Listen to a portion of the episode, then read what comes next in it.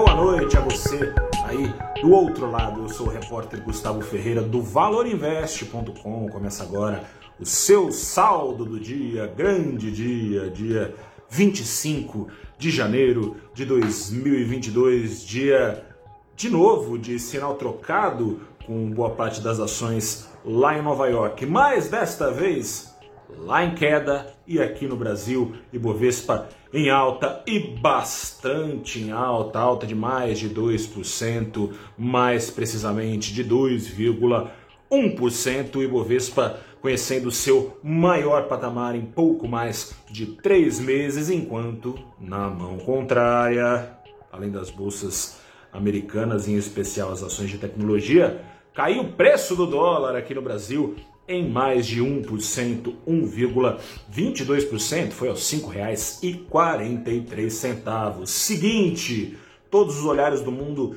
seguem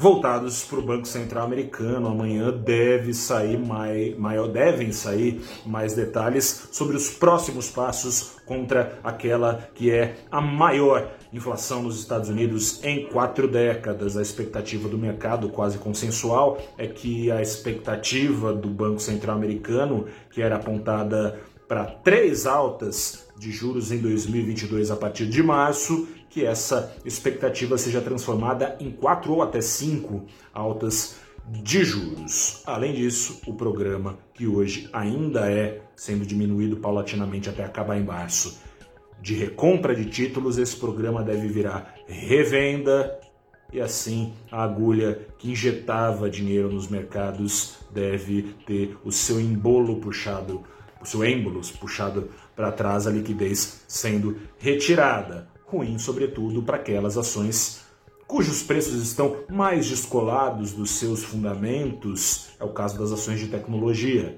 Bom, tem sido pelo menos bom para empresas, para ações de empresas que vinham ficando para trás, né, enquanto a bolsa de Nova York botava as ações aqui no Brasil para comer poeira, com riscos de sobra oferecidos pelo país para que isso acontecesse, ações foram ficando descoladas e aí é, numa maneira inversa a dos Estados Unidos dos fundamentos das empresas. Esses descontos foram vistos como oportunidade para quem realizava lucros. Parte desses lucros vieram parar aqui no Brasil com apetite renovado, especialmente turbinado por notícias trazidas pela OCDE. A OCDE, que é, é uma organização que existe desde 1961, hoje reunindo 38 países, que em tese estão no rumo do progresso econômico. Veio o convite agora oficial para o Brasil entrar neste grupo.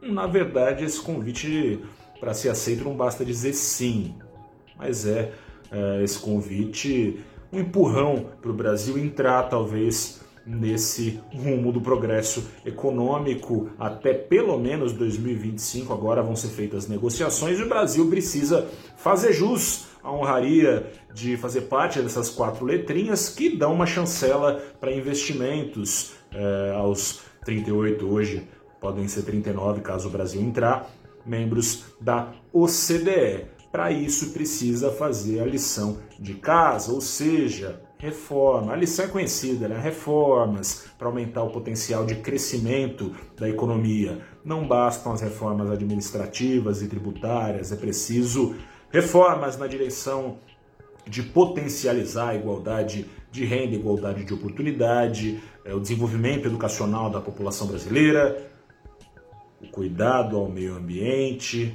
né, com o meio ambiente, o respeito às instituições, ou seja, tem muito caminho pela frente, com uma eleição no meio do caminho, isso tudo pode não dar certo. É, é uma bifurcação, né? Se der certo, é sinal de que o Brasil está construindo alicerces rumo ao progresso econômico, caso a partir de 2025 a OCDE aceite de braços abertos o Brasil. Caso o Brasil dê com a cara na porta no meio desse caminho, aquela chancela de que o Brasil está no rumo do progresso econômico vira uma chancela de que não está.